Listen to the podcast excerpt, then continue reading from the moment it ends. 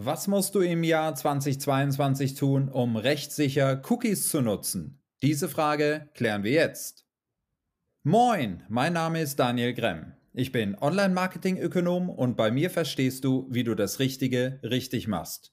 Heute habe ich IT-Anwalt Michael Rohrlich zu Gast. Gemeinsam bieten wir an der IHK Düsseldorf IHK Zertifikatslehrgänge an.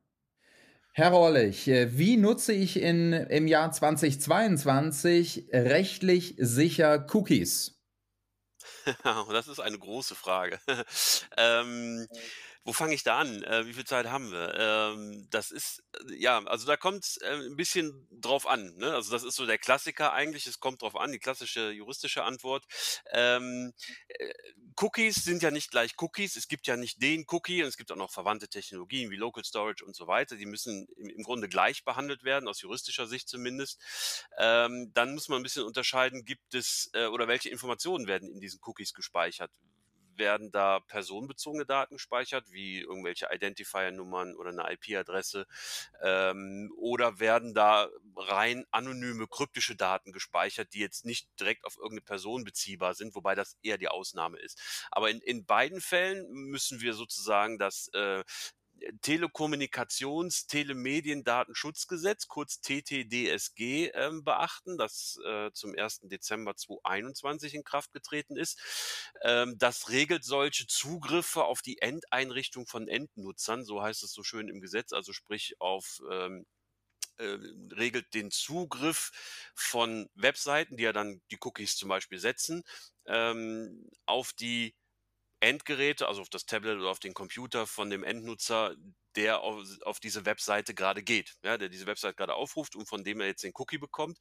Diese Situation regelt das TTDSG und zwar unabhängig davon, ob da personenbezogene Daten drin sind oder nicht, ähm, weil es eben auf den Zugriff auf dieses Endgerät ankommt, dem Gesetz nach zumindest. Und ähm, da ist es so, dass es eine, äh, dass es die die Regel im Gesetz ist, ich brauche immer eine Einwilligung, wenn ich also Cookie, Cookies, Local Storage oder wie auch immer äh, derartige Technologien verwende und ich will auf das Endgerät des Nutzers in dieser Weise zugreifen, dann sagt mir das TTDSG in seinem Paragraph 25, du brauchst auf jeden Fall grundsätzlich immer die Einwilligung. Und ähm, der geneigte Zuhörer weiß, wenn der Jurist sagt grundsätzlich, dann gibt es da auch Ausnahmen.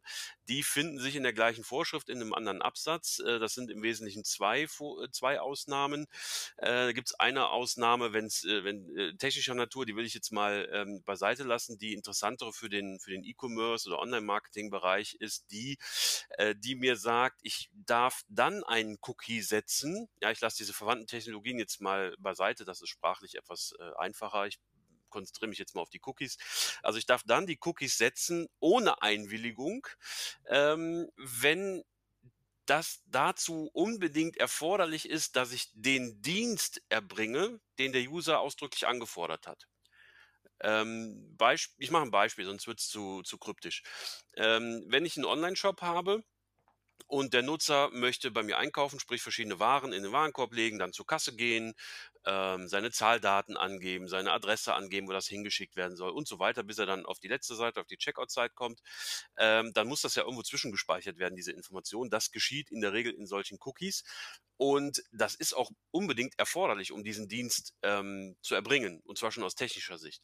Ja, und ähm, insofern gibt es keine andere Möglichkeit. Jedenfalls äh, technisch habe ich mir das so sagen lassen, äh, dass das im Grunde durch diese Cookies und verwandte Technologie gehen muss. Und wenn das so ist, ich das also unbedingt machen muss, damit der User seinen Dienst auch nutzen kann, den ich ihm jetzt zur Verfügung stelle, in Form dieses Online-Shops zum Beispiel, dann ähm, brauche ich dafür keine separate Einwilligung.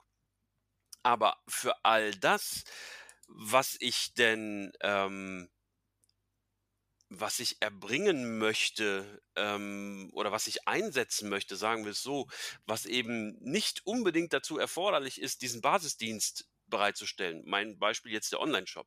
Äh, dann brauche ich dafür eben wieder äh, die Regel mit der Einwilligung. Das heißt, ich brauche eine, eine Einwilligung ähm, des Users. Die richtet sich nach Maßgabe der Datenschutzgrundverordnung, ist also äh, sehr strenge, hat sehr strenge Anforderungen. Sie muss freiwillig erfolgen, sie muss vorab erfolgen, sie muss vor allen Dingen in informierter Weise erfolgen. Das heißt, ich brauche, wenn ich die Einwilligung, wenn ich, wenn ich als User meine Einwilligung erteilen soll, muss ich genügend Informationen bekommen, damit ich weiß, was denn passiert, wenn ich jetzt meine Einwilligung erteile? Ja, ich muss ja eine Vorstellung davon haben, was das Ganze auslöst. In der Regel sind das ja auch rechtliche Dinge, die dann äh, dazu konsequent sind. Das heißt, ähm, äh, an dieser Informiertheit hapert es manchmal oder ganz häufig in der Praxis. Ähm, wenn, noch ein Beispiel, wenn ich den Newsletter ähm, anbiete, dafür brauche ich ja auch eine Einwilligung und ähm, ich schreibe nur hier, trag dich ein und schon kriegst du unser Newsletter, dann ist das aus meiner Sicht nicht genügend Information die ich dem User bereitstelle. Ja, es sei denn, die Rest ergibt sich irgendwie aus dem Kontext. Aber ich muss ihm ja schon sagen, wie oft kommt denn der Newsletter, welche Inhalte habe ich, was passiert mit deinen Daten, track ich hier, ähm, schaue ich mir die Öffnungs- und Klickraten an oder mache ich das nicht, nutze ich einen Dienstleister. All diese Informationen bräuchte ich als als Nutzer, als potenzieller Interessent für diesen Newsletter ja, um zu entscheiden, gebe ich ihm jetzt meine Daten oder nicht. Und ja, jetzt, achso, Entschuldigung, ja. Ganz kurze Zwischenfrage. Jetzt könnte der eine oder andere, der uns jetzt zuhört, sagen, okay, das ist jetzt dieser Cookie-Banner, also das mhm. Consent-Tool, wie man es im Fachlichen dann auch ausdrückt. Ähm, und jetzt gibt es ja solche und solche. Aus Ihrer fachlichen Sicht, was muss ein Consent-Tool, ein Cookie-Banner haben, bieten, damit er aus Ihrer Sicht rechtlich einer Überprüfung standhält? Ähm, die Datenschutzkonferenz, das ist der Zusammenschluss der deutschen Datenschutzaufsichtsbehörden, die haben dazu auch Ende letzten Jahres eine Orientierungshilfe rausgegeben, die umfasst mehrere Seiten, ich glaube 20 oder noch mehr Seiten jedenfalls. Ähm, ab Seite 17 wird es dann tatsächlich interessant, da gibt es dann verschiedenste Tipps, wie man so Cookie-Banner ähm, gestalten kann. Ähm, äh, es wird wahrscheinlich hier den Rahmen sprengen, ähm, vor allen Dingen, weil es hier auch keine Kategorien gibt, die in Stein gemeißelt sind. Ja, also man darf, ähm, man muss bestimmte Dinge beachten, ja, aber ob man jetzt den einen Button grün und den anderen rot oder andersrum gestaltet, das ist nicht in Stein gemeißelt. Ähm, da kommt es, wie der Jurist eben so schön sagt, ein bisschen drauf an. Ich muss aber eben gerade nochmal, bevor ich das weiterführe, nochmal ausholen, weil äh, durch dieses TTDSG, was ich erwähnt habe, regle ich nur, dass ich überhaupt den Cookie setzen darf ja, also den Zugriff auf das Endgerät. Die nachfolgende Verarbeitung von personenbezogenen Daten, die ich durch dieses Cookie-Setzen gewinne, ja, sagen wir die IP-Adresse, ähm, dafür brauche ich jetzt eine neue Rechtsgrundlage und die richtet sich nach der Datenschutzgrundverordnung. Ähm, da wird es in der Regel auch auf die Einwilligung rauslaufen, weil ähm, der EuGH ähm, ein Urteil erlassen hat, was eben in die gleiche Richtung geht wie das TTDSG, das gesagt hat, na immer dann, wenn ich unbedingt erforderliche Cookies habe und die Informationen daraus gewinne, dann äh, brauche ich keine Einwilligung. Ansonsten für alle anderen Fälle brauche ich eine Einwilligung. Und dabei handelt es sich ja in aller Regel äh, um diese Marketing äh, äh oder für das für den Bereich des Marketing interessanten Sachen wie wie Tracking Cookies, ja Stichwort Google Analytics Analytics oder Facebook Pixel, all diese Dinge.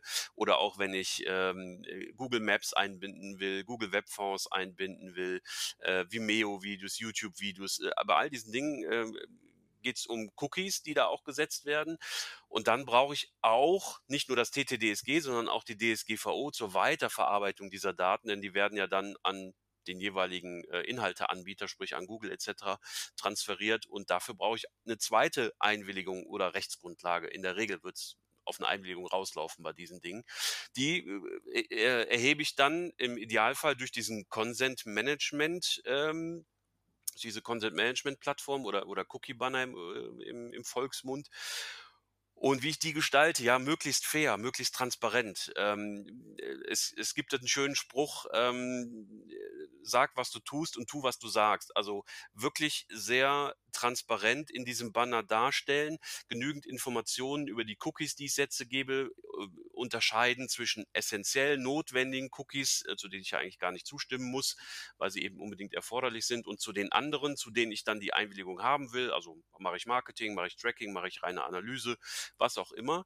Das muss ich da ein bisschen beschreiben. Und ähm, Zusätzlich brauche ich natürlich noch, kann ich nicht die kompletten Details in diesen Cookie-Banner äh, packen, das würde sonst zu, zu umfangreich. Deswegen brauche ich einen entsprechenden Link auf die Datenschutzerklärung. Ähm, dieser Cookie-Banner darf so notwendige Menüpunkte wie äh, Impressum, Datenschutzerklärung, AGB, also diese ganzen Menüpunkte zu den Rechtstexten, die ich auf der Webseite habe, die darf der Cookie-Banner nicht verdecken im Idealfall, weil solange ich den nicht wegklicke, ist der Cookie-Banner ja da und dann gelange ich nicht zu diesen Menüpunkten. Ähm, er muss auf der allerersten Ebene eine echte Wahlmöglichkeit bieten. Ja, also wenn ich da den, in der Regel habe ich da den Button alle akzeptieren.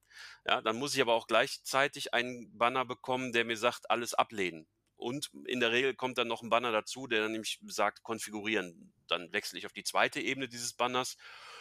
Und da habe ich dann häufig die Differenzierung zwischen den einzelnen Cookie-Arten, ja, kriegt Beschreibung, was machen die einzelnen Cookies denn, wie lange werden die gespeichert und so weiter. Und dann kann ich dezidiert, je nachdem, wie ich das gestalte, dezidiert eben die Cookies abwählen oder ähm, eben ähm, anwählen und ähm, dann kann ich dann sagen, ich, ich, speichere jetzt meine Einstellung oder ich akzeptiere doch alle etc.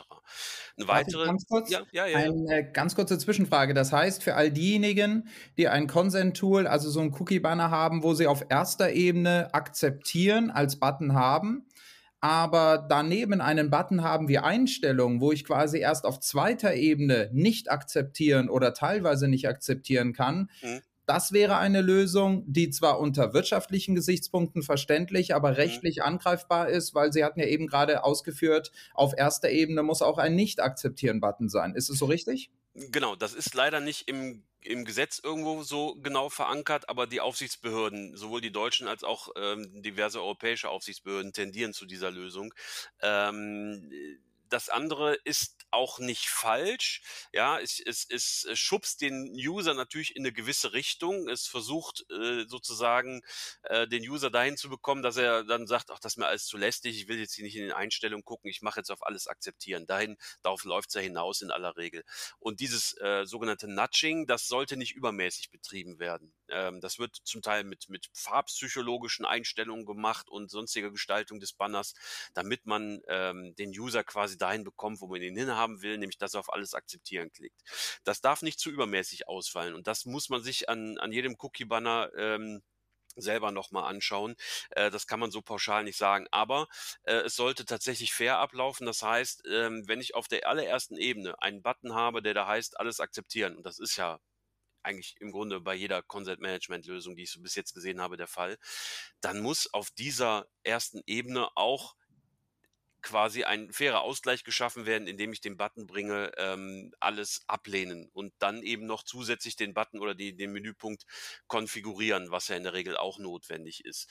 Ähm, noch mein Tipp, ähm, wenn Sie eine Webseite haben, auf der nur notwendige Cookies laufen oder gar keine, dann ersparen Sie sich auch diesen Cookie-Banner. Ja, dann brauchen Sie den rechtlich gesehen nicht und rein technisch gesehen ist es nur ein Zusatzaufwand und es nervt die Leute sowieso nur. Also wenn Sie ihn gar nicht brauchen, weil Sie gar keine Cookies setzen und sonstige Technologien oder weil Sie nur notwendige Cookies haben, wie den Warenkorb-Cookie, dann ersparen Sie sich komplett den Cookie-Banner. Ja, dann beschreiben Sie das natürlich in der Datenschutzerklärung, klar, aber dann brauchen Sie eben diesen Cookie-Banner nicht. Ein Zusatz vielleicht noch ganz kurz wenn Sie Tools von US-Anbietern einsetzen, ja, Stichwort Google Analytics, Facebook Pixel etc. Ähm, also solche Tools, die eben von Anbietern äh, bereitgestellt werden, die in den USA sitzen. Ähm, da gibt es momentan einen ganz heißen Tanz, weil ähm, es gibt im Grunde zwei Bestrebungen in dem, in, im Datenschutzrecht. Äh, die einen sagen, das ist momentan überhaupt nicht rechtskonform einbindbar, ja, sowas wie Google Analytics, ähm, weil egal wie ich es mache, egal wie ich, was ich in die Verträge schreibe, egal wie ich es ausgestalte, ähm, der potenzielle Zugriff von den Strafverfolgungsbehörden in den USA auf diese Daten ist zumindest nach dem Cloud Act immer gegeben. Und deswegen äh, gibt es momentan nach dem sogenannten Schrems II-Urteil des EuGH keinerlei rechtskonforme Möglichkeit mehr, ähm, US-Tools hier rechtskonform zu nutzen. Das sehen mittlerweile ganz, ganz viele Aufsichtsbehörden, sowohl in Europa als auch in Deutschland so. Äh, die Einschläge kommen da merklich näher. Und ähm, die andere Bestrebung, die nicht ganz so äh, fatalistisch das Ganze sieht, die sagen, naja, das geht schon rechtskonform, möglicherweise mit einer Einwilligung etc. Dann muss ich aber einen immens hohen Aufwand betreiben. Da muss ich sehr transparent sein, da muss ich viel beschreiben in diesem Consent Management Tool. Dann muss ich die Verträge mit den Anbietern richtig schließen. Dann muss ich eine TIA machen, das ist ein Transfer Impact Assessment, also eine Risikoabschätzung, was passiert, wenn ich die Daten in die USA übertrage. Äh, das muss, ähm, das ist kein Zweizeiler, den man schreibt, ja, also das ist ein Riesenaufwand, den man da betreiben sollte oder muss, wenn man dieser Lösung anhängt, ähm, die Tendenz, die sich momentan abzeichnet in Europa und in den US äh, und, und in Deutschland, ist aber leider so, dass die meisten Aufsichtsbehörden wirklich dazu tendieren zu sagen, ähm, rechtskonformer Einsatz von US-Tools momentan nicht möglich. Es deutet sich, nur vielleicht das als kleiner Hoffnungsschimmer noch hinten dran, es deutet sich momentan eine politische Lösung ähm, an, ähm, dass ähm, eben die USA mit der EU einen, einen neuen, äh, sozusagen einen neuen Privacy Shield, Privacy Shield 2.0 verhandeln, in Anführungsstrichen, äh, der dann irgendwann kommen soll, dann mit, mit, mit dieser Lösung auf politischer Ebene, dass wir sozusagen wieder ähm, durch politische Maßgabe ein angemessenes Schutzniveau in den USA haben und dann die Datenübertragung wieder zulässig wird. Ähm, das ist aber vor Ende 2022 definitiv nicht zu erwarten. Also da ist jetzt erstmal die erste Absicht erklärt worden, bis das wirklich in Praxis umgesetzt wird. Da wird es noch dauern. Und dann ist wiederum die Frage, wie lange das Ganze hält, weil solche Versuche hatten wir schon mal mit dem Privacy Shield und davor Safe Harbor. Die sind beide durch den EuGH gekippt worden. Und ich befürchte, der gute Max Schrems aus Österreich steht schon wieder in den Startlöchern, um dann auch das nächste Abkommen zu Fall zu bringen. Mehr zum Thema lernst du in meinen IHK-Zertifikatslehrgängen. Klicke einfach auf den Link im Beschreibungsfeld. Und wenn du bei der nächsten Folge sofort informiert werden willst, dann abonniere einfach den Kanal. Bis dahin, tschüss.